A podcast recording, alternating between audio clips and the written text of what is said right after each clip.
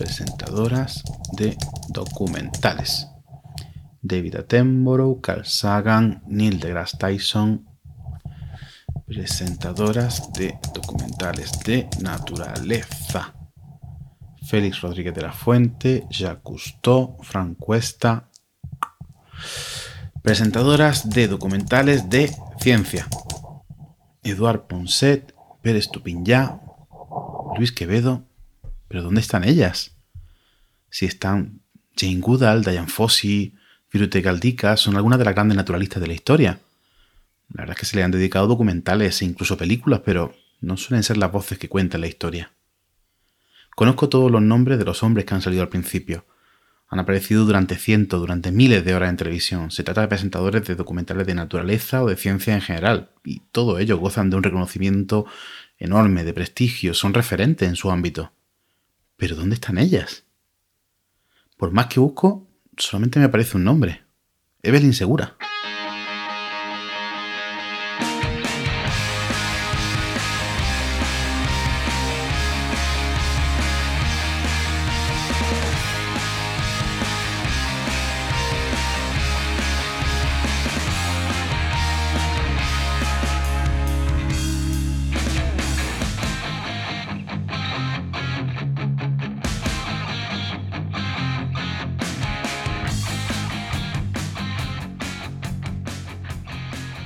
Bienvenida a No Cuentes Esto, el podcast donde te enseñamos a vivir de contar la ciencia sin morir en el intento. Soy Juan María Arenas, CEO de Oikos MSP, empresa de comunicación y marketing especializada en ecología y medio ambiente. Y yo soy Oscar Huertas Rosales, CEO de la NIAQUEA SL, una empresa de gestión de eventos de divulgación, comunicación científica y comunicación institucional. Joder, Oscar, ¿cuánto tiempo llevamos sin grabar, eh? eh no hemos dejado, ¿eh? No hemos dejado tempecillo. También es verdad que a mí el septiembre me ha pasado un poquito por encima. Sí, bueno, eh, a mí me apetecía un montón volver a grabar. Oscar, es verdad que el final del verano, el verano y el principio del otoño, por así decirlo, han sido complicadillos, ¿no? Eh, sobre todo, claro, quedar con gente para grabar en julio y agosto es muy complicado. Si junio para nosotros fue difícil, si septiembre ha sido difícil, y si en el verano no se puede grabar fácil, pues habría que volver en octubre. Pues, pues pasa lo que pasa. Bueno, pero no pasa nada. Retomamos un tema que de alguna forma empezamos en la temporada 1 con Luis Quevedo hablando de televisión y en este programa pues hablamos en concreto sobre presentadores de televisión con una persona que me hacía ilusión porque además lo teníamos previsto desde la primera temporada, pero no habíamos conseguido cuadrar con ella. Yo esto, eh, el día que íbamos a hablar de televisión íbamos a hablar con ella y con Luis, al final, por temas de agenda, que ahora veréis que mm, entenderéis el por qué los temas de agenda son tan complicados, con depende de qué, perfiles. No fue imposible cuadrar con los dos y dijimos, pues mira, grabamos con uno y después con el otro. Pues grabamos primero con Luis y ahora con Evelyn. Ya está. Es, Exacto. es así, pero pues, me ha encantado, ¿no? Y creo que nos ha contado muchas cosas, porque además es una bióloga. Eh, una bióloga de presentadora de televisión, joder. Los biólogos servimos para todo después de Ana Obregón, eh, teníamos que hacer la coña. Yo lo siento, no lo hemos hecho durante el programa, pero había que hacerlo.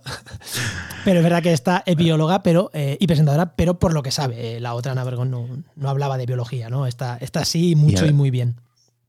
Y además está bien, porque Evelyn además va rompiendo moldes, eh, es una presentadora joven, bióloga, mujer, en tema de naturaleza, ha grabado estando embarazada, con piercing en la oreja, es decir, yo creo que ya es hora de ir rompiendo moldes y Evelyn lo va haciendo poquito a poco, pero de, forma segura. Lo de presentadora joven mujer, hay muchas, pero todo lo demás que has añadido, ostras, como nos cuenta, como nos cuenta ella, el vestuario que tenía en televisión española era de cuando Félix Rodríguez de la Fuente. Me, me ha encantado el comentario de todo olía a naftalina. Bueno, eh, mm, creo que vamos a entrar a la conversación porque si no la vamos a comentar nosotros, que para eso que la gente, este querido oyente que estás escuchando, ¿no? Pues escucha la conversación y no escuchanos a nosotros, que es más, interesante. Pero antes. Pero vamos a recordar, vamos a recordar que este programa se hace con la colaboración del Máster de Cultura Científica de la Universidad Pública de Navarra y de la Universidad del País Vasco, que va a empezar su segunda edición completa del máster. Lleva dos años, pero el máster dura dos años, así que este año va a empezar su segunda edición completa. Y ahora sí, ¿no? Ahora sí que nos vamos ya. ¿Dónde podemos encontrar el máster? ¿Nos has dicho la página web? El máster lo tenemos en la página de scientia.eus. Ahí tenéis toda la información del máster. Y si no, pues en redes sociales, Cultura Cienti, ¿vale? Como máster de Cultura Científica. Y ahí tenéis toda la información. Vale, pues ahora sí, os dejamos con la conversación que acabamos de tener con, con Evelyn. Vamos para adentro.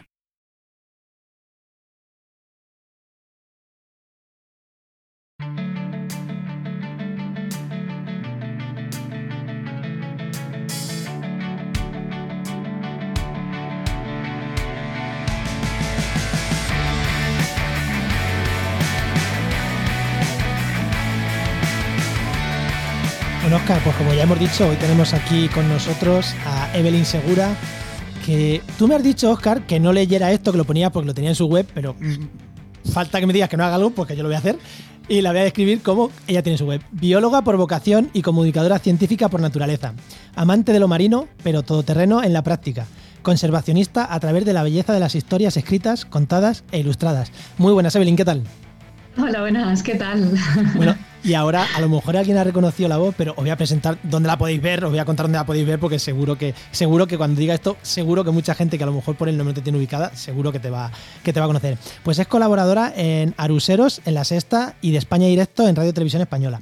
Autora del libro Adaptarse o Morir, los secretos de la naturaleza para sobrevivir en el mundo animal.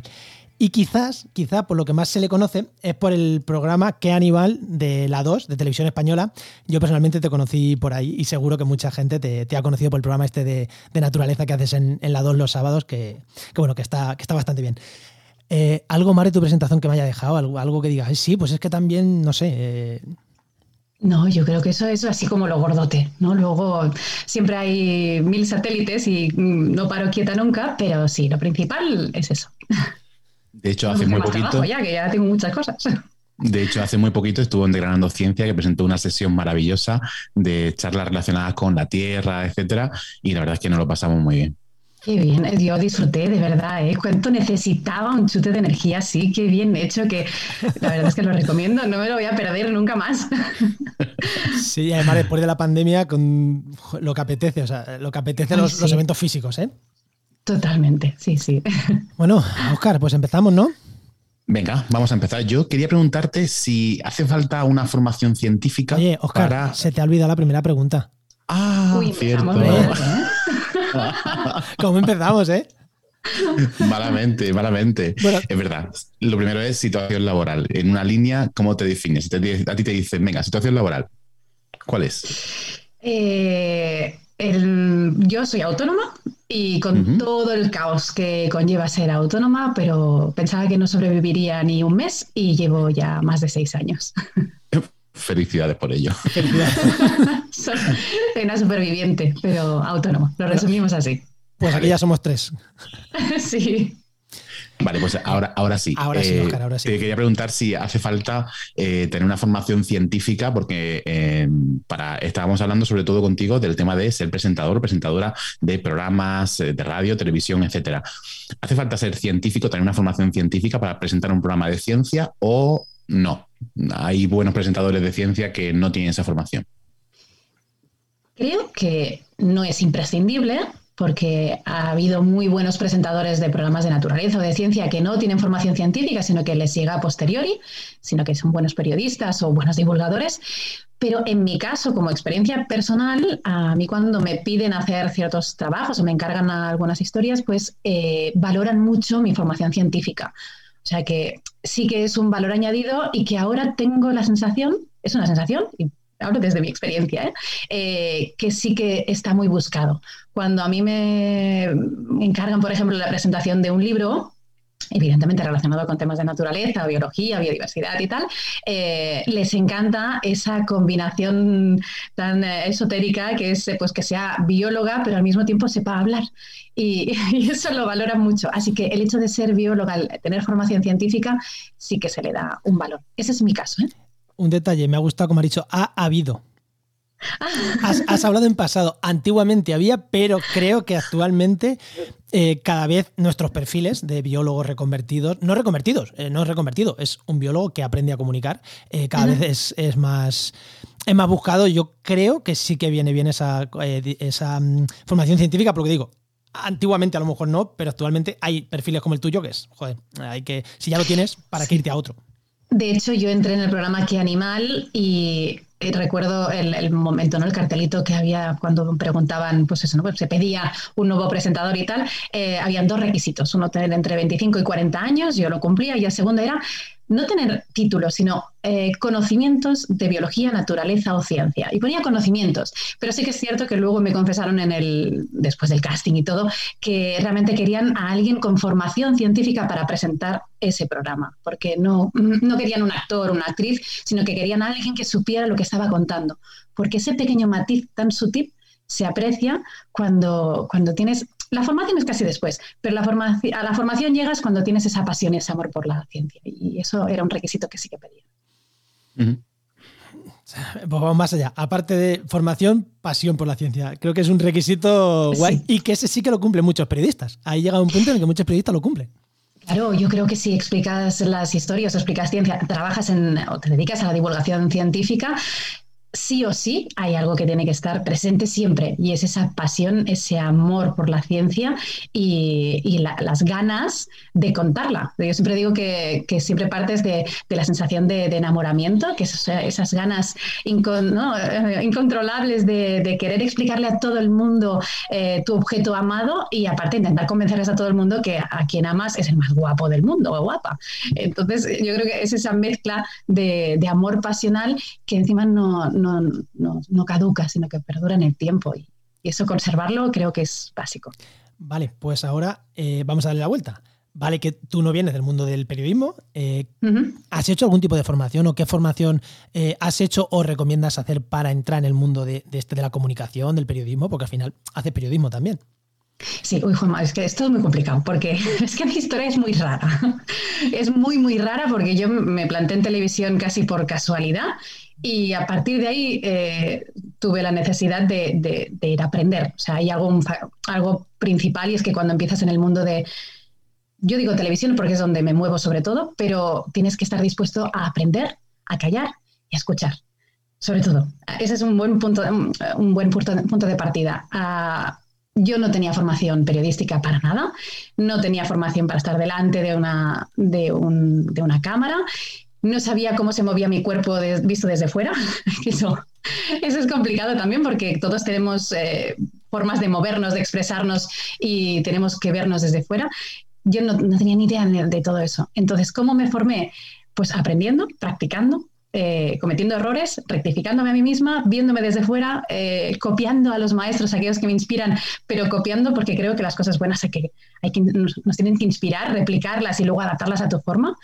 Y luego sí que hice un curso muy express, porque mi agenda ya lo sabéis que es muy caótica, pero hice un, curso express de, de improvisación y uh, hablar en público. Casi me echan, me dijeron, ¿tú qué haces aquí? Pero, pero lo hice. ¿Casi te echan por? Porque me decían que ya me expresaba bien, que no, no sabían por qué iba a esa escuela de. Aparte, es una escuela de interpretación muy buena de Barcelona y, y fui encantada, ¿eh? o sea, con la intención de aprender muchísimo me fui muy bien para saber que iba por el buen camino, que estaba haciendo las cosas bastante bien y, eso siempre ayuda también. Oscar, tenía aquí una cosa preguntada, pero yo no sé si pasar a lo siguiente, ¿eh? porque ya casi lo ha respondido. Sí. sí, es que una de las cosas que preguntamos siempre es si, si optar por formación reglada, optar por formación no reglada o incluso el aprendizaje a través de, hacer. Y yo creo que tú misma lo has dicho, haciendo, mm, observando eh, la experiencia, te da, un, te, da un background. Luego, obviamente, no está de más irte a la formación más o menos reglada para ver si lo has hecho bien o si se te escapa algo, porque es verdad que sin haberlo visto y sin estar en el campo no lo sabes, pero yo creo que lo ha respondido prácticamente. Es decir, la experiencia es un grado, como siempre. Sí, es una combinación, ¿eh? O sea, no, yo no, no, no he tenido nunca la necesidad de titulitis de hecho, yo soy licenciada en biología y cuando tuve la oportunidad de hacer másters eh, decidí no hacerlos porque, bueno, me lancé al mundo laboral porque pensé, ya, los másters siempre estarán ahí. Yo ahora necesito moverme, necesito saber hacia dónde encarrilar mi carrera. En ese momento no era ni televisión, de hecho no lo ha sido nunca. ¿eh? Yo acabé en televisión, como os he dicho, por casualidad, no por intención. Y mm, yo creo que es una combinación. Hay momentos en que tu cuerpo te pide formación y te pide corregir errores y que alguien te, te tutele un poco y te guíe, ¿no? Y, que a lo mejor evitarte errores que cometerías dos, tres veces y a lo mejor pierdes tiempo, si tienes un poquito más de prisa, siempre ayuda una formación. No la considero imprescindible, pero sí que una combinación siempre es mejor. Mm, pues creo que ya de cerrada esta parte vamos a cambiar un poquito ¿no? de, tema.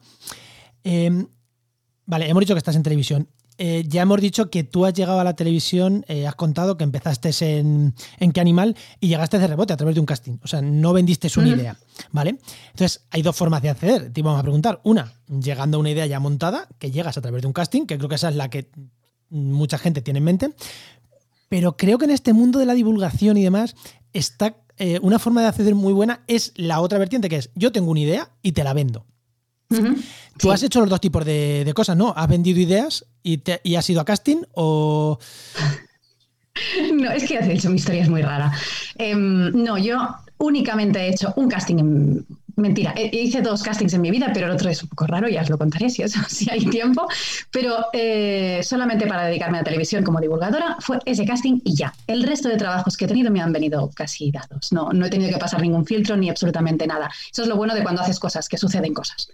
tú provocas que pasen las, las siguientes fases de tu vida, van llegando porque tú las les facilitas el, acceso. ¿no? Em, el formato que ese de que exista un casting, que te presentes. En mi caso fueron más de 500 personas que se presentaron. Entonces, es que el casting, se, bueno, el papelito se coló, ese cartel por Facebook, y eso se viralizó y se presentó muchísima gente, entre ellas yo. y, mm, ese sería un paso, pero es muy raro que suceda, porque el mundo de la televisión es, una industria bastante cerrada, que funciona mucho por personas que ya, yo creo que casi en todos los trabajos, ¿eh? que es más fácil pues eh, recurrir a amigos o personas que sabes que ya trabajan bien y que, eh, que funcionan, los conoces un poco, casi vas a tiro seguro. que se abra un casting así abierto y que llegue a redes sociales es muy, muy raro. De ahí que diga la rareza de mi caso que tú presentes una idea a televisión y te la prueben, eso es muy complicado, existe. Y sí que hay otros divulgadores científicos que han funcionado a través de esa idea, por ejemplo, Pérez Tupiñá con el cazador de cerebros, fue una idea con un, programa piloto, por lo que me contó, que, que lo presentó a Televisión Española, no funcionó, no se lo compraron y luego lo llevó a, creo que fue en México, donde sí que tuvo más éxito, allí sí que se hizo más un, renombre y luego volvió y Televisión Española sí que ahí se lo repensó. Además, ahora lleva una línea como muy potente de, de apostar por la divulgación científica y ahí es donde encontró un hueco. Eh, funcionan varios formatos. A veces es la propia televisión que dice, pues mira, queremos apostar, o televisión o radio, ¿eh? queremos una línea científica y vamos a, pues recurren a una persona concreta, montame un equipo o preséntame una idea. En el caso de, de qué animal, yo llegué casi a la última fase, pero sí que fue a través de Oscar Cusó, que era, bueno, es un biólogo y un divulgador buenísimo que ahora está en Bristol trabajando para la BBC, que, mm, que él estuvo trabajando con David Attenborough, le hicieron una entrevista, le dijeron, oye, nos gustas mucho, preséntanos una idea, ¿qué se te ocurriría hacer? O sea, fue la misma televisión que a través de una entrevista eh, le pidió que aportara una idea. Y a partir de esa idea luego ha ido derivando al, programa que conocéis hoy, de qué animal. O sea que hay muchísimas formas de llegar a la tele, ninguna fácil. digamos que hay como varios perfiles. Uno quizás sea el, más el de producto promotor de proyectos, que es quizá el que más propone, el que al que le, suele llegar con, esa propuesta o que tiene ya la propuesta para hacer. Y luego quizá están los, otros perfiles más parecidos al tuyo, que es el de, bueno, pues yo sé que presento bien, tengo este perfil de, divulgador, de divulgadora en medios y bueno, pues busco proyectos que ya estén más o menos hechos. Cualquiera de los dos es maravilloso y como tú dices, cualquiera de los dos es complicado porque entrar en televisión es difícil. Es muy difícil, sí, es muy complicado porque es un mundo que parece enorme, pero en el fondo es bastante chiquitito y hay hueco para pocos. Sí. Exacto. Oye, los temas que tratáis en, las secciones donde colaboras o en el programa, ¿de dónde salen? ¿Salen de la, del propio canal, de la productora? ¿Salen de ti a veces? ¿Van surgiendo en plan, bueno, pues de repente nos vamos a tal sitio y grabamos sobre esto porque ha surgido este tema? ¿De dónde vienen los temas? A ver, ¿en qué animal hacemos una reunión de equipo a principios de temporada? en la que nos encontramos todos, y cuando digo todos me refiero a realización, producción, eh, redactores, el guionista, evidentemente también, eh, están incluso los que hacen música, los técnicos de sonido, todos, los cámaras, todos, y ahí eh, cada uno lleva una lista con sus temas. ¿Vale? Y los exponemos en público y los defendemos para convencer al resto de que esos temas valen la pena. Lo curioso es que muchas veces esos temas son compartidos, o sea, que coincidimos, eso crea una ilusión porque piensas, ah, este tiene que hacerse, porque si hemos coincidido varios es que es un tema bueno. Ese sería en el formato que animal. En el formato, por ejemplo, España Directo, los temas los escojo yo.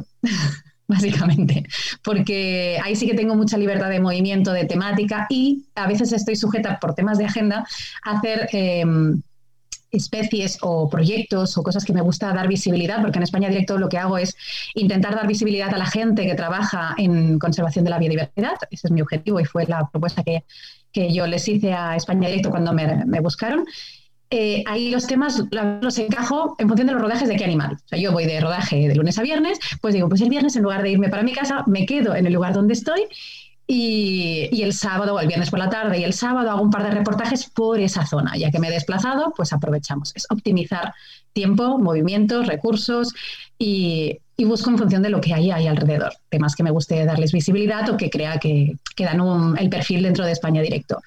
En otras colaboraciones, por ejemplo en Aruseros, son noticias de actualidad, o sea, es lo que manda la actualidad. Si ha aparecido pues un caimán en, no sé, en Guadalquivir, pues hablaré sobre el caimán de allí. O si ha aparecido, pues no sé, un buitre en el paseo marítimo de, San Sebastián, pues hablaré sobre eso, ¿no? O sea, son en eso, la caso, o la pantera que apareció. Exacto, al final un gato grande, ¿no? que por cierto le han hecho una estatua, no sé si lo sabéis. ¿De verdad? Me encanta. Sí. ¿Cómo vemos los humanos, eh? Queremos, o sea, al final vemos lo que queremos ver. Totalmente. O sea, que apareció una pantera en un pueblo de Granada y le han hecho una estatua. No, no, apareció un gato grande que pensaron que era una pantera y ahora han hecho una fiesta en la que comen panteras rosas, ponen la pantera rosa en película y hacen un montón de cosas alrededor. O sea, a mí me parece fantástico aprovechar ese tirón mediático pues para traer gente al pueblo. Oye, ¿por qué no? El pueblo es precioso, por cierto. qué bien, qué bien. Pues fantástico. Oye, vale. Em, entonces, pero ¿cómo te vas apuntando tú los temas? Porque esto es, una, esto es un tema recurrente para muchos creadores de contenido, que es, es que me quedo sin ideas. Vale, tú has dicho, yo voy a tal sitio, pero claro, tú si dices, ahora voy a hacer una grabación en, por Ciudad Real, en Cabañeros, y ya voy a aprovechar para ir a, a a Daimiel, a no sé qué, ¿vale? Pero necesitarás una lista de, temas que se te vayan ocurriendo, porque los temas normalmente se ocurren cuando te estás duchando, cuando estás almorzando, cuando estás con los amigos, cuando estás en una llamada por teléfono con, con alguien. ¿Cómo gestionas eso? ¿Te, apuntas temas, apuntas temas diciendo esto para España ir esto, esto para un sitio? ¿O apuntas temas y luego los vas cuadrando? Em, ¿Cómo recurres a esos temas? ¿Cómo, cómo lo montas eso? Tengo una lista, de hecho estaba mirando por aquí porque seguro que la tengo encima de mi mesa. Esa lista de papel en bruto tal cual, ¿eh? o sea, no os penséis nada muy glamuroso, es un papel en bruto donde voy escribiendo los temas. Eh, luego los ordeno un poquito y los comparto con España Directo y ahí hacemos un mapa y en el mapa lo situamos geográficamente. Ahora nos toca calendarizarlo porque la naturaleza tiene sus momentos mejores para lucirse y entonces está bien ponerlo en, en un calendario. Pero sí que es lo que dices, en cualquier lugar, en cualquier momento te puede aparecer una idea. Eh, yo tengo muy buena memoria fotográfica. Entonces, todo aquello que pueda apuntar, sea donde sea, sea en el reverso de un ticket de un restaurante, me sirve porque queda almacenado en mi cabeza. No sé llegará un momento en que colapse. También os lo digo, no es el mejor sistema porque es muy caótico. Pero luego también las ideas por dónde vienen. Primero por los movimientos. Cuando me voy moviendo vas conociendo gente tener buenos contactos, buenos amigos, eh, buena gente que te rodee, sean familiares, sean amigos o sean colegas o conocidos, es genial, porque siempre aparecen cosas. Y, de las conversaciones ahí siempre puedes sacar algún tema. Y si no, pues haces buenos colegas que luego se acuerdan de ti. ¿No? En un momento determinado dice, oye, que mm, pues eh, no sé si te había ocurrido irte, pues yo que sé, a Asturias, que estamos haciendo cosas de desmanes y tal. Hostia, pues me interesa. Cuéntame más. Pues mira, estamos haciendo eso y al final de una conversación derivas a otra. Y si tú no los conoces, seguramente pues será un conocido de tu conocido. Y vamos creando una red. Y a mí eso me hace inmensamente feliz. al final esto, es así, ¿eh? red, red, red y red, y al final son los que te, los que te dan los programas muchas veces casi, casi, casi listos, ¿no? Yo siempre digo que, bueno, cuando acabo de hacer reportajes, es, es, que es tan guay porque la sensación que te queda, trabajar en televisión es muy solitario porque al final grabas una cosa y luego ya ni me entero cuando se emite a veces no, no, no, doy abasto, no me lo comunica, no, yo no sé, pero a veces no me entero. Entonces el resultado, el, retorno no es, no es lo mismo que un directo en un plató o, en un teatro, ¿no? Que tienes el aplauso ahí mismo en ese momento. No, en televisión no. Entonces a mí lo que me llena es ese contacto, esa, esa cercanía de, la gente que trabaja en temas de fauna, que se crea, se crea una buena sintonía, un buen rollo. No sé si lo hace el bosque o el fondo del mar, da igual, pero se crea un ambiente tan guay que con gente que el primer día a lo mejor ya no compartes casi nada, que me pasó eso en Extremadura hace poco con unos guardas, que bueno, temas de caza y conversaciones de esas que a mí me encantan tener, porque son puntos de vista muy distintos y que al final ves que tienen cosas en común, ¿no? Y cuando nos despedimos el último día casi lloran, que les daba mucha pena despedirse. Sí, es que la, la cercanía, la cercanía es que aunque al final son personas, somos personas y a lo mejor la visión de un cazador y la tuya, aunque eh, eh, no cogerías una escopeta o la nuestra, no cogerías una escopeta en la vida. Joder, a mí también me ha pasado, ¿no? De estar hablando con, un, con alguien que es muy cazadora y dices, pero si es que ama la naturaleza como yo. O sea, deja, la, deja la escopeta y coge una cámara de fotos. Pero claro, no, visto desde cerca, cuando llevas tres horas hablando con esa persona, es verdad que, que cambia mucho la historia y aparte puedes contar historias más bonitas, ¿eh? Eh, así. Sí, trabajando en, temas, no sé, a mí al menos me pasa, ¿eh? yo no tengo una posición radical nunca porque no, creo en las, posiciones tan extremas, siempre me muevo en un intervalo mucho más en medio, ¿no? Donde cabe la conversación, cabe la discusión respetuosa y eso es genial porque tener esa capacidad, ¿no? De, de recibir comentarios o opiniones que no que de primeras no tú no compartes está bien para luego sacar más jugo a las historias porque si no al final tenemos un sesgo, propio no que partimos de la visión científica conservacionista de fauna de y eso nos puede cegar y, reducir mucho el campo de visión y perdernos realmente historias bonitas de verdad, porque las historias bonitas de verdad son las que son mucho más amplias y si queremos seducir con la naturaleza y que la gente pues viva en un mundo un poquito mejor, hay que incluir todas las visiones y llevarlas a tu terreno. Me encanta lo de seducción. hace poco grabé un podcast de otro de mis podcasts, Actualidad Ambiental, que hablaba de, hablábamos de seducción ambiental, de cómo no hay que divulgar, sino que hay que seducir. Mm, segunda vez en un mes que escucho la palabra seducir para. pues yo la utilizo muchísimo, por herencia además de una persona a la que admiro mucho, que es Jordi Sargatal, con el, no sé si lo conocéis, fue el, director de los Aiguamuels de la Empordà, que, bueno, que él luchó en primera línea para parar máquinas que iban a destrozar unos humedales en la provincia de Gerona y, es una persona que a mí siempre me ha inspirado muchísimo. Es, eso, es esas personas que, que, digamos, esos gurús del medio ambiente, pero que conservan ese niño interior pasional. Yo me he pasado con él dando vueltas por los campos buscando unas grullas a ver dónde iban a dormir y luego ya nos íbamos a cenar tranquilos. Pues a que estas grullas no fueran a un sitio tranquilos a dormir, no nos íbamos nosotros. Y, es, es, fantástico. Y él siempre pues apadrinó eso, ¿no? El tema de la seducción ambiental hay que aprender a vendernos bien. Es que los científicos a veces son malos, somos malos comerciantes, comerciales y hay que saber vender bien el producto que nos interesa, que es la conservación de la biodiversidad, en mi caso, ¿eh? que es esa parte, esa parcela de la ciencia. Pues le mandaré esto a Carlos Castillo, que es quien me hablaba de seducción ambiental, que seguro que, le gusta que más gente utilice, utilice el término. Pues lo utilizo, sí, sí.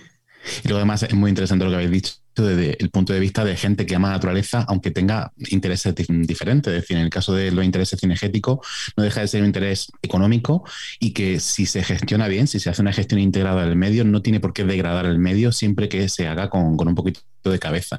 A veces nos empeñamos mucho en proteger, proteger, proteger y a lo mejor lo que hay que hacer es una gestión integrada con toda la gente que está allí y que al final no olvidarnos de que esa gente también ama su entorno para hacer, no para hacer fotos ni para conservación, sino para otros medios, pero no, claro, no podemos despreciar que el, interés económico de conservar una zona está ahí siempre y puede ser una cosa que tenemos a nuestro favor también. Incluso fuente de ingresos, que es para lo que estamos aquí. Estamos gente que se gana la vida contando cosas de ciencia. Al final es una posible fuente de ingresos.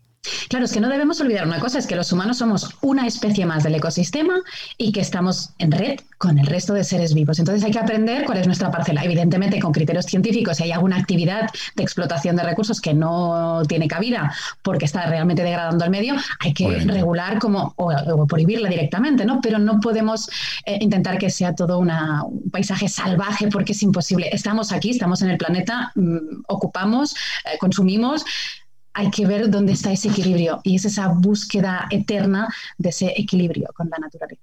Totalmente. Oye, Evelyn, ya tienes el tema, sabes para dónde lo vas a meter, etcétera. ¿Cómo es el día a día de una presentadora? Es decir, cuando vas a grabar un capítulo, tú te levantas y, cómo se desarrolla ese día. Uy, depende del día. Depende. Cada día es diferente. De hecho, muchas veces, ayer me ocurrió que te levantas por la mañana y no sabes qué día es y te despiertas de un respingo porque crees que es jueves y resulta que es miércoles y pensabas que tenías una cosa y no la tienes, bueno, o te levantas en un sitio que es un hotel y no recuerdas exactamente dónde estás. Así que depende del día, es muy diverso todo. No hay una rutina, esa es una de las... Eh, puedes encajarlo donde, donde queráis, ¿eh? si algo bueno o algo no bueno. No hay rutina, jamás. Em, cada día puede ser distinto, nuestras agendas son terribles no eres propietario de tu propia agenda porque no ser autónomo no significa que eres tu, propio jefe, ni muchísimo menos. Tienes muchos jefes. exacto, tienes muchísimos jefes y cada uno te estira hacia su parcela. Y tienes que gestionar cómo intentar hacer feliz a todo el mundo, que no se enfade nadie y que tú no mueras en ese, en ese esfuerzo.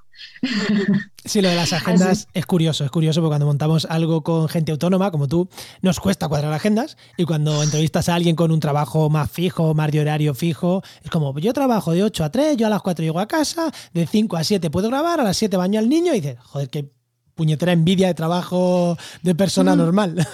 Sí, envidia, pero tú te ves haciendo exactamente eso durante una semana. No, no, no, no, ni de no.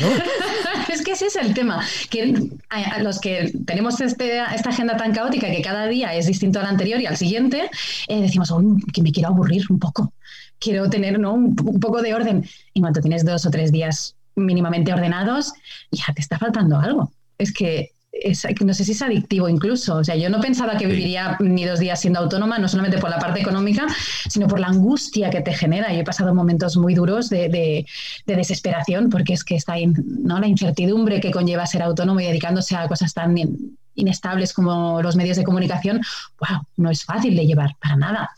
Eh, bueno, no, no, sé, pero también es verdad que teniendo un horario fijo, yo no. De hecho, cuando estaba contratada, no tenía ni horario fijo. Yo directamente entraba en un trabajo diciendo, que sepáis que yo voy a llegar a la hora que me dé la gana, voy a trabajar más horas que nadie, pero nunca vais a saber qué horas son. Así que yo creo que ya lo llevaba dentro. Un día a día. Eh, también depende mucho eso que me preguntabas de cómo es mi día en la fase en la que esté de un capítulo. Por ejemplo, Mm, cuando tengo que irme de rodaje fuera, paso una semana entera fuera de rodaje para el programa de Qué Animal y ahí sí que hay unos horarios que pactamos una semana antes. Entonces ahí sí que puedo tener una cierta rutina. Son 11, 12 horas de rodaje ¿eh? al día. O sea que no, no son pocas. Acabo destrozada pero, pero sí que hay una regularidad. Eso me impide tener contacto con el mundo exterior, también os lo digo. ¿eh? Durante esa semana no, casi no, no vivo para, para, nada más. El resto, pues depende. Hay un día que puedo tener la mañana más o menos libre, que aprovecho para hacer tareas de ordenador, y por la tarde tengo una, pues un directo en un plato y me paso horas y horas y horas en el coche. Que eso es otra cosa que eh, debes dejar la pereza a un lado para, para poder atender lo que te piden. Eh, dos preguntas relacionadas a esto. Em, ¿Cuántas, además que son muy directas, esto van a ser muy directas, eh, para grabar un programa de qué animal, que si no recuerdo es sobre una horita, ¿no? ¿Qué animal creo que es sobre una Media hora? Media hora, ¿no? Media hora. Eh, ¿Cuánto tiempo? Porque dice, ¿cuántas horas de grabación tienes que echar o hay que, hay que generar normalmente para un programa de media hora? siete días. Siete días a doce horas por día. Más o menos, sí. Sí, siete, siete días para grabar pero piensa que son eh, programas como muy trabajados, así que tienen una preproducción muy laboriosa y una postproducción también muy larga. Sí, sí, sí, así que en total, para acabar un capítulo entero, estaríamos alrededor de unas seis semanas. ¿Seis semanas? ¿Cuánta gente trabajando en ello? Tenemos tres equipos, tenemos tres equipos, yo estoy siempre, claro, pero eh, tenemos tres equipos de, digamos, de parejas, redactor, eh, realizador. Eh, entonces, esas parejas, tenemos tres parejas y se van alternando. De esta forma, tenemos fases que se solapan. Cuando un equipo está montando un capítulo que ya hemos grabado, el siguiente está preparando el guion del, del próximo capítulo. Entonces, hay fases que solapamos, de esa forma somos más rápidos. Es un tema muy lento, ¿eh? Yo también te lo digo. Cantidad de personas en total que trabajamos en que animal, eh, pues si te digo que somos entre 15 y 20, creo que estamos por ahí. Y solamente se me ve a mí, ¿eh? Qué triste. Yo siempre le digo, si el programa es bonito, es que detrás hay una gente fantástica que hace que todo eso quede tan bien. Que el mérito me lo llevo yo porque la gente parece que yo estoy sola en el mundo, pero no. Y ahora, y ahora otra pregunta también relacionada a esto que también va a ser rápida. Cuando vas a un plató, cuando haces una sección como la de, de Aruseros, ¿cuánto? O sea, porque tú ahí sales cinco minutos, o, en España directo son cinco minutos, es que son cosas muy cortitas.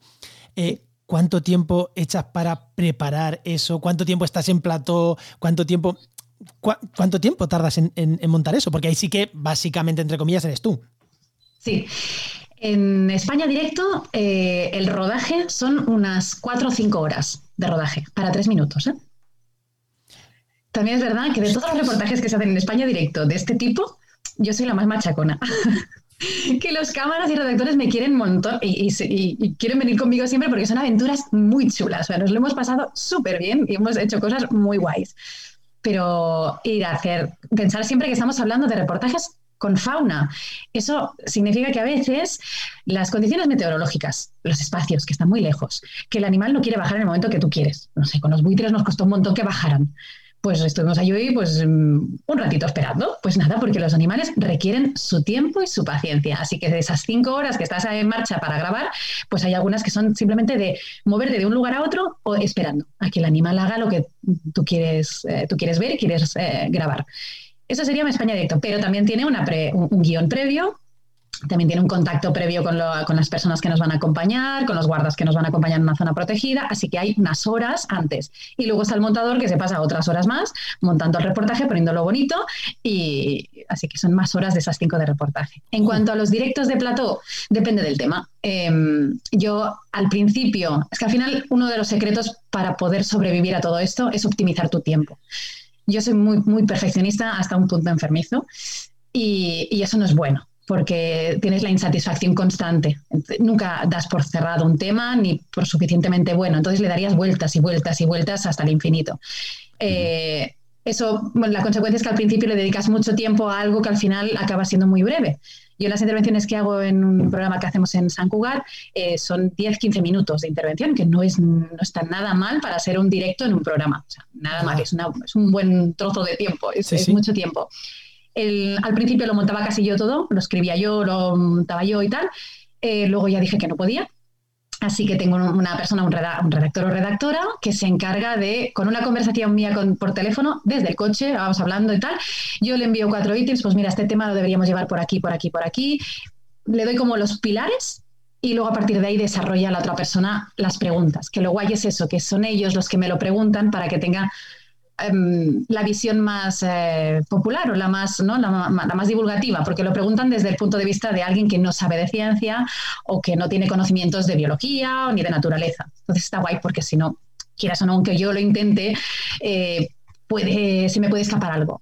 O sea, pues este, Oscar, sé que vas a lanzar otra pregunta, pero es que voy a puntualizar aquí una cosa. Esta es una, una, reflexión buena, lo que acabas de decir, para mucha gente que se dedica a la divulgación. Eh, yo también lo he utilizado en, en, radio, yo colaboraba en Cope Campo de Gibraltar y yo no les decía las preguntas que tenían que hacer. Yo les decía los temas, eh, justo para eso, para que me tiraran preguntas de que te las haría cualquiera en la calle, porque al final el oyente de, una radio generalista como Cadena Ser, como Cope, es una persona no informada. Entonces, si yo hago las preguntas, hago preguntas de mi estilo. No, no, yo quiero que me las haga el periodista, lo que tú estás diciendo para. O sea, tú pregúntame, va a ser estos temas, pero tú pregúntame lo que quieras sobre estos temas. Porque creo que le da mucha em, naturalidad a la conversación. Entonces, creo que esto es una reflexión o una idea que, mucha gente que se dedica a esto en las primeras fases, que se la lleve, porque creo que, creo que es buena esta, este comentario que acabas de hacer.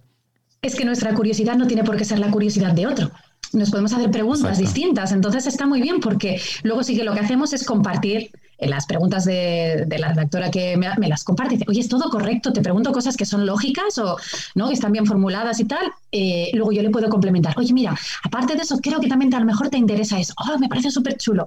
Y lo, lo, lo, incrementamos, ¿no? Lo complementamos entre, entre ambas. Pero sí que dejo que primero, a partir de una conversación, ella se genere las preguntas, ordene los conceptos y luego yo puedo ampliarlo. Eso sí, luego viene el directo, que ahí hacemos lo que nos da gana. y luego piensas, ¿para qué un guion? guion está para saltárselo, eso, eso es evidente. Es como las chuletas, ¿no? Que las escribes y todo, las preparabas y en el fondo lo que estabas haciendo era memorizarlo todo. Para estar tranquilo. Y luego no las consultabas. Pues pasa lo mismo con los guiones. Sí, yo reconozco desde aquí que yo me he hecho muchas veces chuletas que no he utilizado nunca porque lo único que me servía era para escribir los temas y se te quedaba así. Entonces, bueno, pues ya está.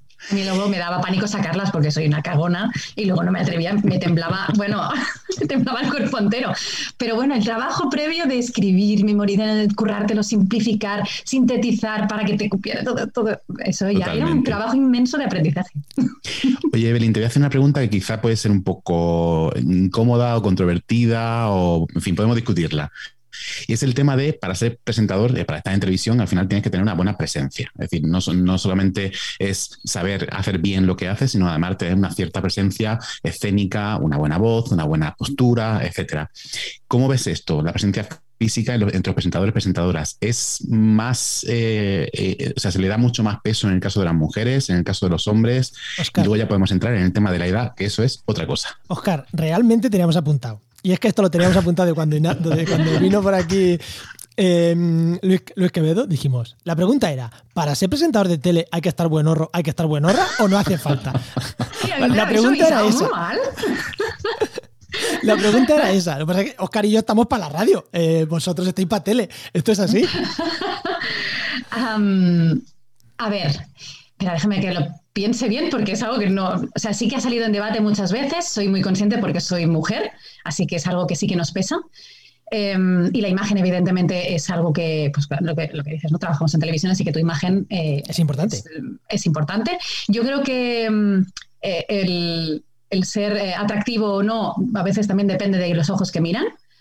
O sea, eso partiendo de aquí. Alguien, a mí, me, por ejemplo, me puede parecer alguien muy atractivo por la forma intelectual, o sea, ¿no? La manera como expresa o cómo es, le ves hasta un punto atractivo sin tener ¿no? las proporciones áureas al, al 100%, pero mm, la presencia en cuanto a aspectos sí que es importante cuidarla.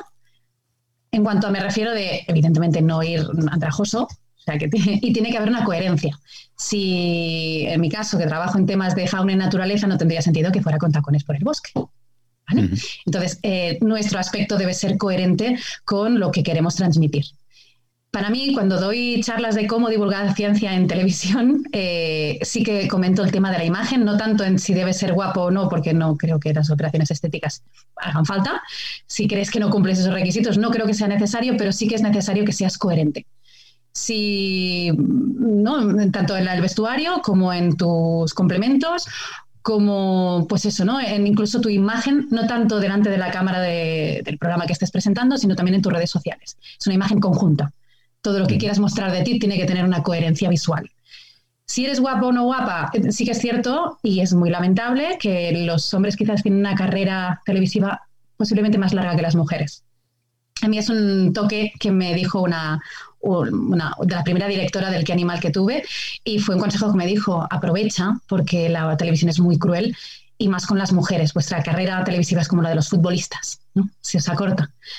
Em, y eso me marcó un montón. Dije, ¿de verdad? ¿En serio? ¿Me, estás diciendo que, mi carrera se va a acabar porque soy mujer y porque pues voy a cumplir 40 en breve? Pues, y me dijo, sí, lamentablemente sí. en tu caso, como te dedicas a temas de naturaleza y ciencia, puede ser que tu carrera dure un poco más, pero ya veremos. Eh, espero, espero ser la pionera que abra esa brecha y, y, pueda estar dando la vara en televisión hasta, los, hasta que me dé la gana.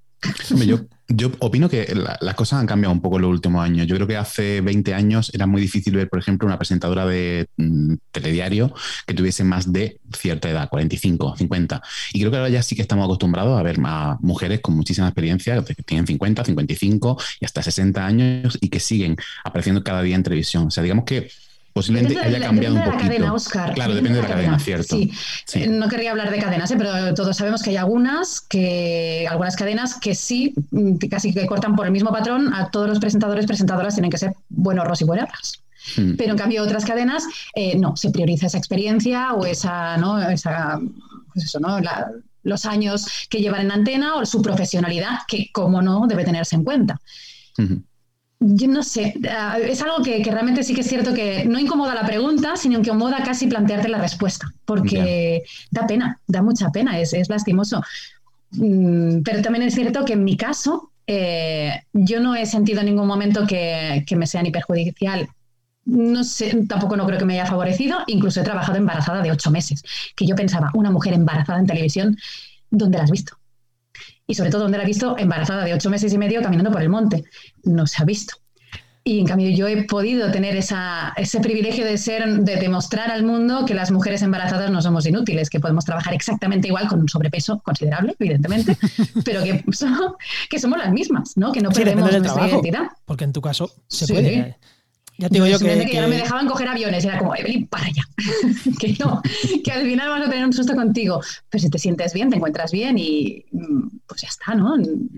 está bien romper con esas, con esas cadenas, ¿no? Con esos, esos mitos que, no, que arrastramos, sobre todo, y, y en eso sí que es verdad, es sobre todo las mujeres que, parece que porque tengas más arrugas o porque te salgan canas vas a tener problemas a la hora de mostrar tu imagen en público y ya pensamos todos en un, en un futuro en la radio, donde solamente se nos escucha pero no se nos ve.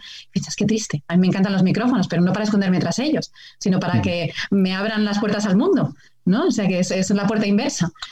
No sé. Mm, sí que es verdad que la imagen hay que cuidarla y también la voz, que yo con los años mi voz ha cambiado un poquito, pero porque la entrenas. Entonces hay que entrenarla un poquito todo, pero sin obsesionarse. Muy bien. Vale, aprovechando, aprovechando esto, aprovechando esta pregunta antes de, antes de mm. cambiar de tema. Eh, ¿Cómo es, eh, hablando de, presencia física, ¿no? ¿Cómo es el, vestido? O sea, eh, ¿cómo eliges tú, por ejemplo, la ropa? ¿Te la dan? ¿Tú la eliges? ¿Tú marcas unas pautas y te la dan? ¿Es ropa tuya? ¿Es ropa de vestuario de los programas? Primero la ropa y luego el maquillaje. Lo mismo, te maquillas tú, te maquillan, eh, tú eliges cómo, eh, tú puedes decir un poquito, pero al final la maquilladora, maquilladora hace lo que le sale a las narices. ¿Cómo, cómo están esos dos, mm, dos, puntos que son imprescindibles en, televisión, maquillaje y vestuario? Mm. Mira, empiezo por lo fácil. En plató está todo como más estipulado. En plató sí o sí pasas por maquillaje y peluquería, pero siempre el maquillador y, la maquillador y peluquero, o femenino, eh, te pregunta, siempre, ¿qué, quieres? ¿Qué, te gusta? A mí siempre me han preguntado. El tema es, también es otra cosa curiosa, que porque soy la chica del campo, eh, parece que yo viva en una cueva eh, no me vista nunca femenina y no me peine ni me maquille. Y digo, no, no, que a mí me gusta, o sea, que yo soy femenina y me gusta serlo, no tengo por qué reivindicar y ser un orangután ahora, con todo el respeto a los orangutanes, no. Eh, entonces, a mí me gusta que me peinen y me maquillen y verme guapa, ¿por qué no? No, no tiene por qué, no tengo por qué esconderme por ello, ¿no? Entonces, eh, yo suelo pedir además unos colores, soy muy de verdes, y eso les ha chocado bastante. Ahora las maquilladoras tienen el verde por mí. que eso es muy gracioso. Evelyn, te hemos preparado el verde por ti. Y digo, me encanta. O sea que a mí siempre me preguntan.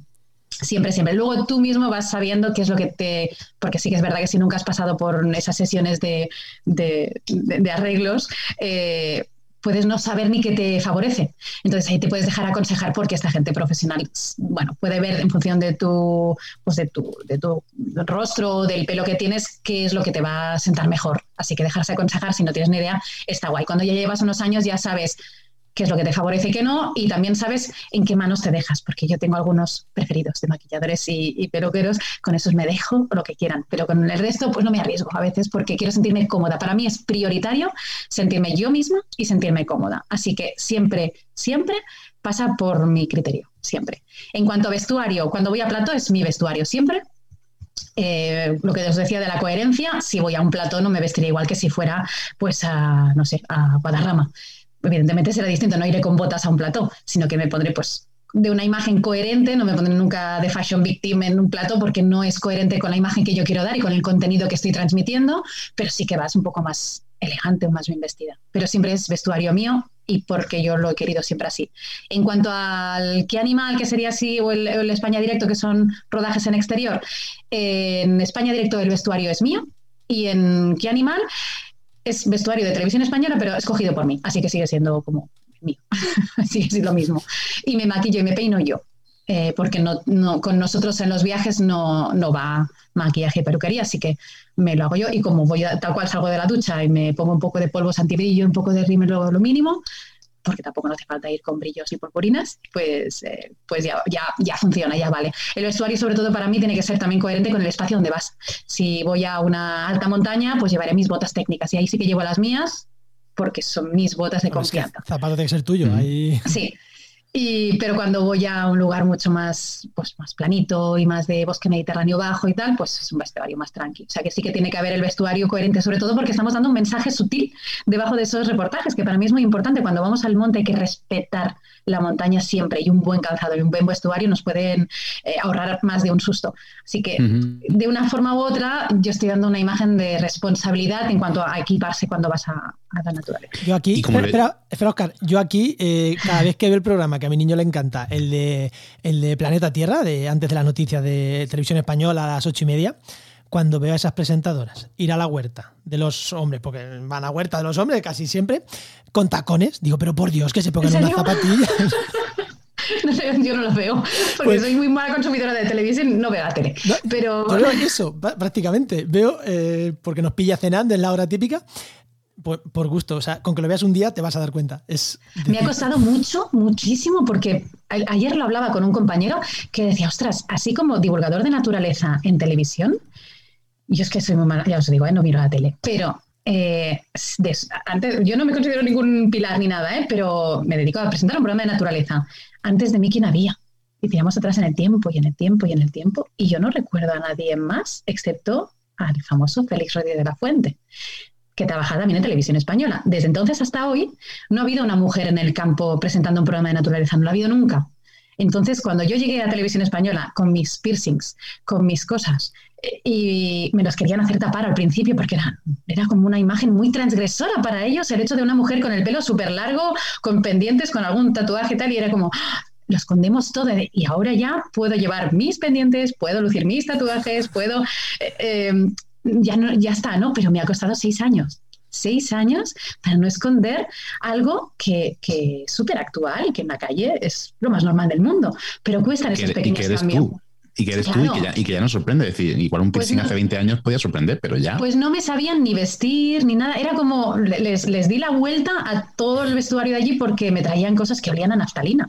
Me di una vuelta por los, esos almacenes enormes de la, de, de la ropa de la tele y salí de allí y dije, es que esto yo. Había la ropa de mira quién baila y estas cosas.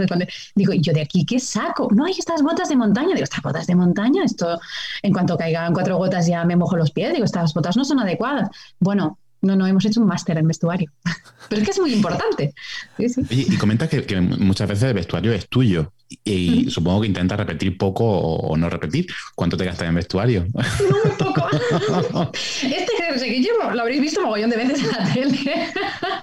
no, soy muy poco consumista. Ahorro un montón. Aparte, como. Mira, llevo ropa todavía que cuando tenía 14 años yo digo no cuántos más. No, no he cambiado de talla, digamos, excepto cuando tuve el mega volumen de embarazo, pero aún así era estirando las amarretas y el botón lo desabrochaba del pantalón, o sea que no, tampoco apuré hasta el último momento. No gasto mucho en vestuario. A veces no es tanto eh, cuánto vestuario tienes, sino cómo sabes utilizarlo.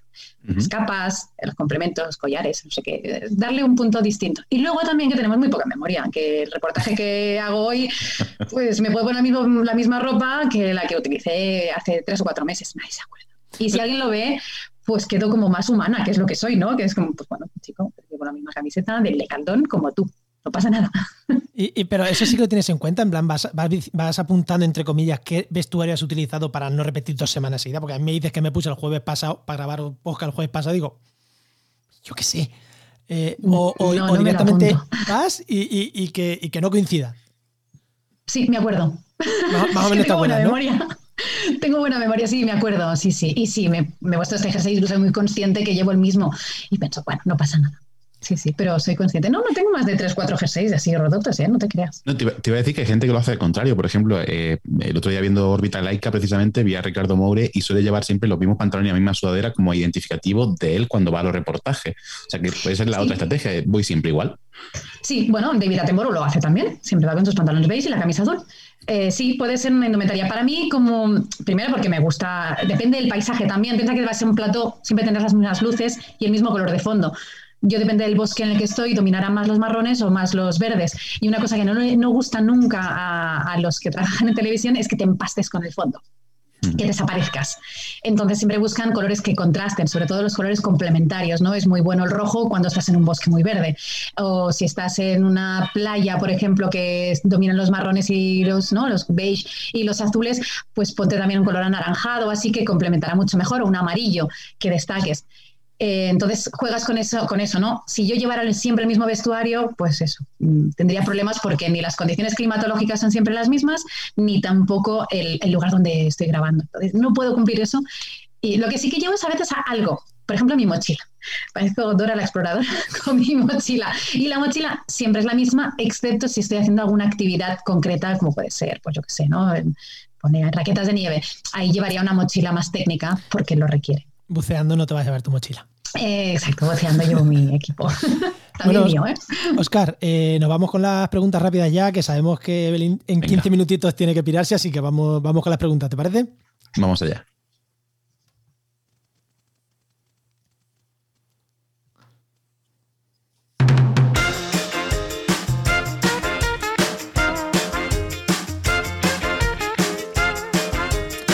Sabes, Evelyn, que hacemos unas preguntitas cortas de responder también de manera corta y son siempre las mismas. La primera, una herramienta, aplicación, programa, hardware, software, sin el que no podrías vivir y por qué.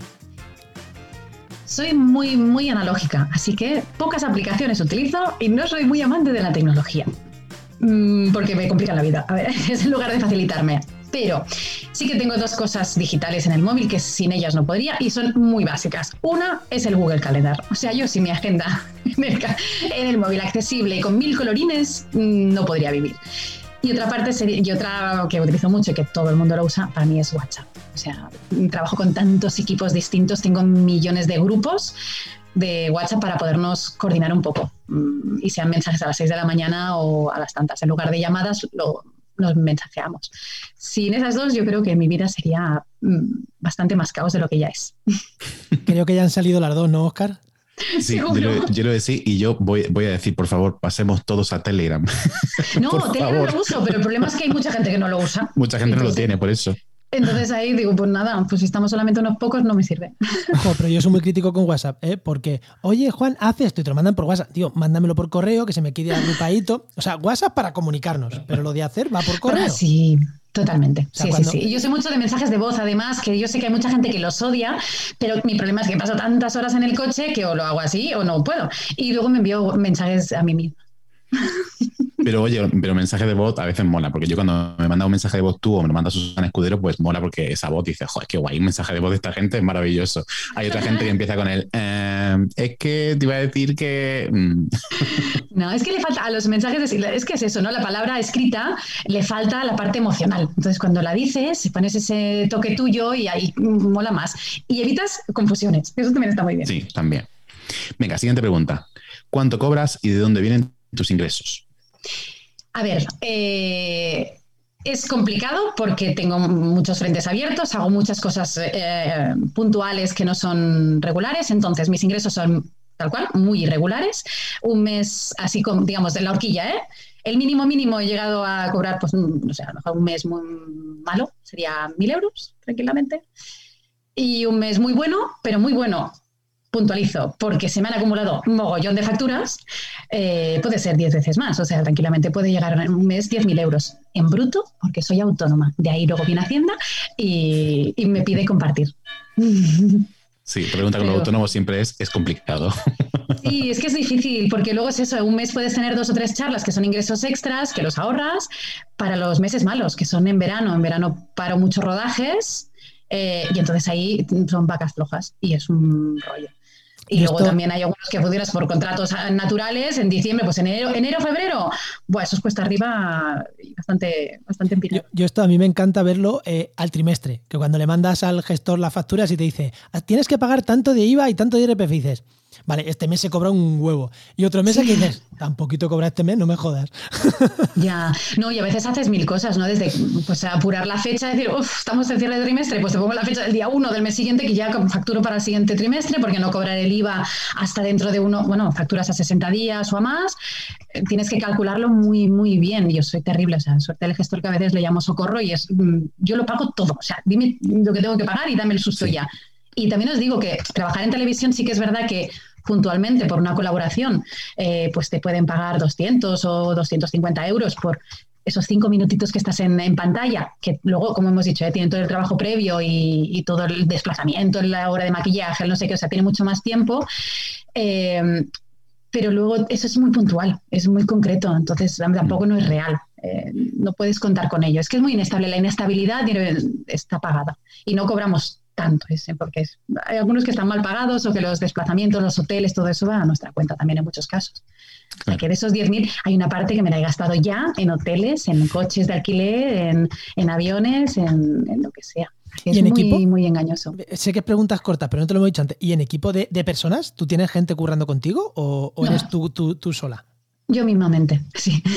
me, echan una mano, mi, pareja, por ejemplo, durante un tiempo estuvo ayudándome, sobre todo los temas de España directo, a organizarme porque yo no daba abasto. No, no podía llegar ni muchísimo menos. Pero no, no tengo a nadie trabajando conmigo, aunque lo he pensado, pero no sería capaz de mantener a alguien.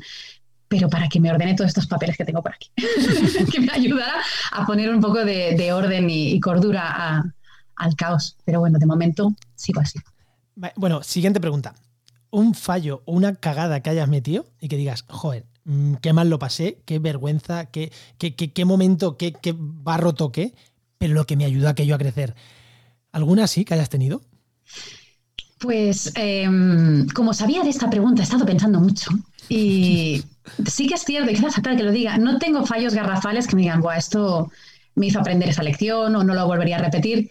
No, en, toda mi, mi, época en, televisión, pero sí que antes yo he trabajado en conservación marina principalmente y sí que tuve un ex jefe muy duro que se portó, creo, y lo puedo decir tranquilamente, muy mal conmigo, que me hizo creer que yo no valía para nada. y me lo hizo creer de verdad durante mucho, mucho tiempo. Entonces, a veces hay que, con el tiempo aprendes, primero, a que a la parte buena de esa época profesional que pasaste con esa persona y que al principio fue todo maravilloso. Y aprendí mucho, crecí muchísimo, me dio alas para volar donde quisiera, tuve un control absoluto de todo lo que me daba la gana, hacía lo que quería, entraba y salía, o sea, tenía, fue una etapa profesional muy bonita, pero acabó muy, muy mal. Y, mm, y me hizo creer que yo no sabía escribir, que no sabía defenderme, que no sabía trabajar, que no era buena, que no llegaría nunca a nada en el mundo y me lo creí y toqué muy, muy, muy, muy abajo. El error fue eso, darle fuerza a sus argumentos y quitársela a los míos. Con el tiempo, no sé si volvería a caer porque, eh, claro, nunca se sabe, ¿no? Si te puede volver a pasar algo así, pero sí que al menos recordaré que las opiniones malas existen, existirán y no las puedes evitar porque no puedes gustar a todo el mundo, pero cogerme con fuerza a las cosas buenas y sobre todo a la gente que te dice cosas buenas. Y a esas sí darle el eco que merecen y no tanto a las negativas, porque las negativas te pueden hacer dudar y perder la ilusión y eso es tuyo. Sí, sobre todo no, no, basar nuestra opinión de nosotros mismos en la opinión de una persona, basarla en la de muchos que seguramente la media no sea tan mala, ni mucho menos. Sí, sí, sí, pero no sé, pasa, ¿eh? Yo he tenido momentos en que no solamente es jefe, sino en redes sociales tuve eh, el año pasado, en 2020, al principio un encuentro, se me encontré con todos los haters absolutos, animalistas, defensores de palomas y estas cosas y, me hundió, me hundió absolutamente, no tengo ningún problema en reconocerlo. Estuve una semana que en cuanto sonaba el teléfono lloraba, porque me daba pánico recibir otro mensaje que me llamaban de todo, desde asesina a nazi simplemente por decir que alimentar a las palomas en las ciudades era perjudicial para ellas con artículos científicos que, que, daban soporte y tenía al Museo de, de, Barcelona pues apoyándome y pasándome documentación para poder argumentar ¿no? Mis, mi, bueno, mi opinión y lo pasé muy, muy mal. Y pensé, ostras, ¿cómo puede ser que, que, opinión de gente que ni conozco me les dé tanta importancia? ¿no? cuesta mucho. Cuesta, Y sobre todo cuando estás tan expuesto como el medio de la televisión, que un comentario que me dijo, que dijo una mujer, sin saber que yo lo estaba leyendo, era, sale la tele, tiene que acostumbrarse a esto. Y pensé, wow, pues si soy humana como tú, si soy igual que tú, no, no. Y deshumaniza mucho a la gente que salimos en televisión no sé si por divulgar ciencia, no sé si pierde incluso fuerza, ¿no? Que siempre estamos así de que si la, ciencia escrita tiene más, más valor que la prensa, que la, que la ciencia dicha en televisión o en radio, ya estamos ahí en esa horquilla que, uy, que da un poquito de cosa. Si encima te machacan así porque te consideran que no eres humana y no sé. Es muy duro. La televisión no es fácil, ¿eh? ¿Puede ser que lo de las palomas fuera sobre marzo del 2020? Sí, sí, sí, sí, sí. Porque yo tenía un podcast ahí diario y recuerdo que hice un programa por ti, por lo de las palomas. A mí ya recibí un montón de críticas que yo, y entre mí pensé, joder, como, o sea, yo que he hecho aquí una mierda de podcast que me escuchan cuatro y me están atacando los animalistas. Y de hecho lo pensé, dije, a Evelyn la tienen que estar poniendo no sabía yo que hasta ese nivel. O sea, yo, yo lo pensé en aquel momento y dije, joder, pero luego pensé, esta chica tiene que estar acostumbrada a que le den. Pero es que además lo comenté con gente. Sí, soy una sensiblona. Yo además, no, no lo pasé fatal porque encima querían, eh, empezaron a, escribir a las televisiones para las que yo trabajo, a la Sexta, Televisión Española. Tuve que poner en alerta al Servicio de Abogados de Madrid de Televisión Española porque si me atacaban a mí, estaban atacando al producto que yo hacía y que por lo tanto a ellos también les afectaba. Eh, al final duplicaron mi identidad en redes sociales con una foto de mi hijo mayor al final tuve que denunciarlo a, la policía, a los mozos de escuadra y están los juzgados. Sí, sí. O sea, que no, que fuimos, que fue, sí, es que me, decían que sabían dónde vivía, que vendrían a por mí, que, bueno, y aparte de amenazas personales, individuales, que, sí, me muriera era lo más suave. qué buena gente, qué amante de la naturaleza. ¿Has visto? ¿Has visto? Por eso no es bueno querer, eh, yo siempre lo digo, no es querer mucho a la naturaleza, es quererla bien. Es quererla bien, efectivamente. Es quererla bien, y ahí estamos. Sí, luego están estos peluchistas que dicen, no, no hay que matar a las cotorras. Y es como, perdona, las cotorras no son de aquí, están molestando, están alterando la naturaleza, mm, igual hay que tomar medidas. Y ni que a nosotros o a los que se dedicarán a, controlar la población de cotorras les gustará hacer ese trabajo. Es que a nadie les gusta, evidentemente, a nosotros tampoco.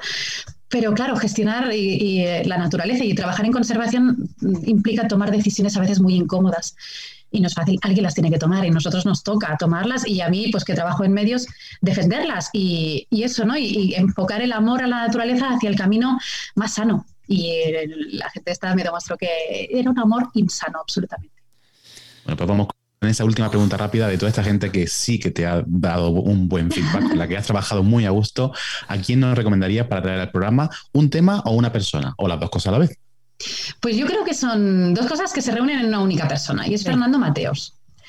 Es, aparte que es, eh, em, bueno, podría decir tranquilamente que es mi mejor amigo, es eh, un profesional increíble, él trabaja en, eh, está ubicado físicamente en la República Checa, en medio de una aldea checa tocando con Austria, pero no solamente porque recomiendo a alguien que conozco personalmente y, que es muy buena persona, muy buen biólogo, es doctor, sino que es alguien con una capacidad increíble para hacer ver a la gente lo bueno que tienen en ellos se detiene una, una, página de internet en la que hace, digamos, recomendaciones a los que se quieran dedicar a la divulgación científica o a la conservación de la naturaleza o a la biología en general, cómo enfocar sus carreras. Pero no solamente desde el punto de vista académico, sino también personal. Me explico. Yo, por ejemplo, trabajé mientras estudiaba la carrera en una zapatería y podemos decir, qué pérdida de tiempo, qué pérdida de habilidades, que, ¿no? Incluso no, de ahí también se sacan habilidades. Y él siempre defiende los diferentes tipos de suerte que existen en el mundo.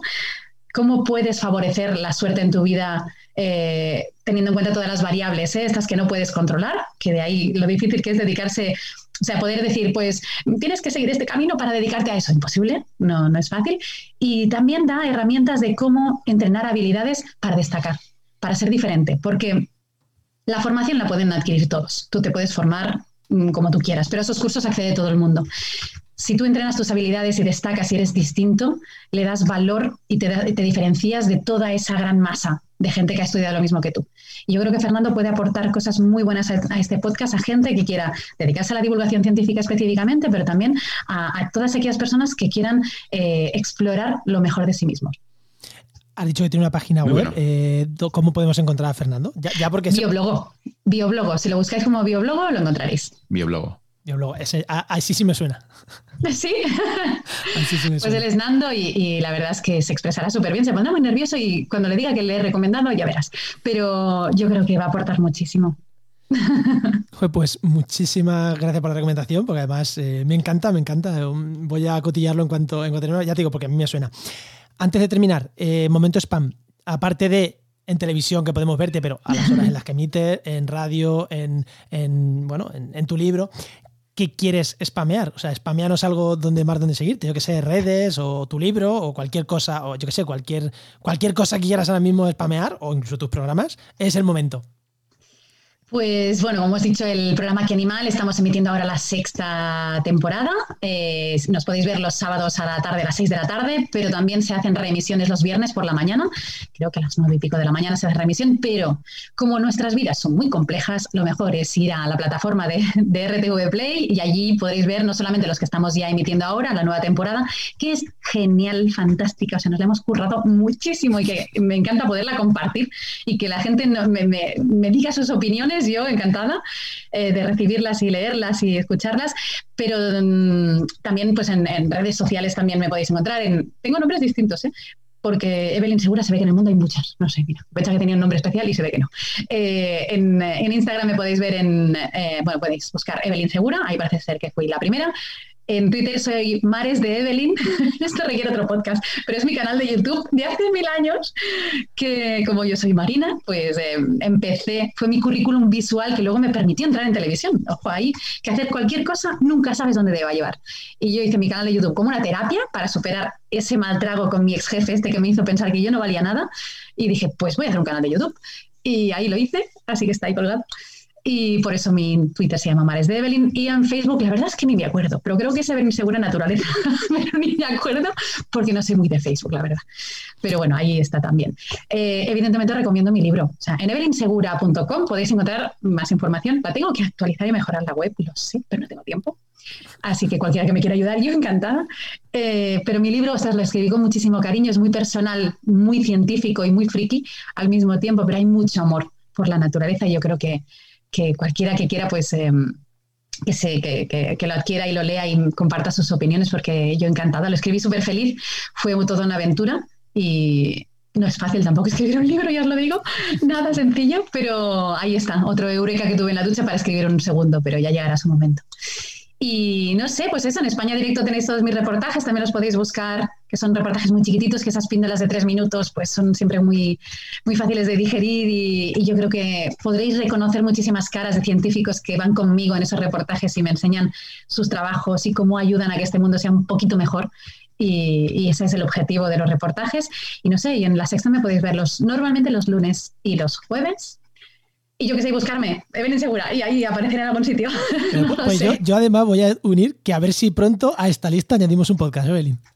Venga, a ver, ahí está, es que todo se va cociendo. Es que siempre trabajas para hoy para que salgan cosas de aquí unos meses. A ver, a ver si en un tiempo lo, vemos, que nos apetecerá, nos apetecerá escucharte. Seguro. Bueno, Oscar, ahora sí que ya nos vamos, ¿no? Muchísimas gracias, Evelyn. Muchísimas, A vosotros, qué bien. Muchísimas, muchísimas gracias. Creo que nos hemos ajustado más o menos bien de tiempo porque las agendas son complicadas, pero hemos intentado cuadrar más o menos para que te puedas ir a tiempo, pero exprimirte todo lo que hemos podido, ¿eh? Cuando queráis vuelvo. Bueno, otro encantado. Bueno, pues esto ha sido No Cuentes Esto, un podcast de la red Podcastidae y este es un podcast que se hace con la colaboración del Máster de Cultura Científica de la Universidad Pública de Navarra y de la Universidad del País Vasco, que por cierto tiene las matrículas abiertas hasta completar las plazas en los varios títulos que tiene. Así que yo recomiendo que os metáis en la página web en scientia.eus y ahí miren la matrícula. Y si queréis hablar con nosotros, con los tres, estamos muy activos en redes sociales, o sea que nos vais a poder encontrar. Si sois animalistas y vais a darnos caña, mejor no. Pues que se la ahorren. Y ya sabéis, no cuentes esto. Quedároslo con lo que habéis aprendido, porque os pueden robar la idea y quitaros el trabajo. Adiós. Adiós.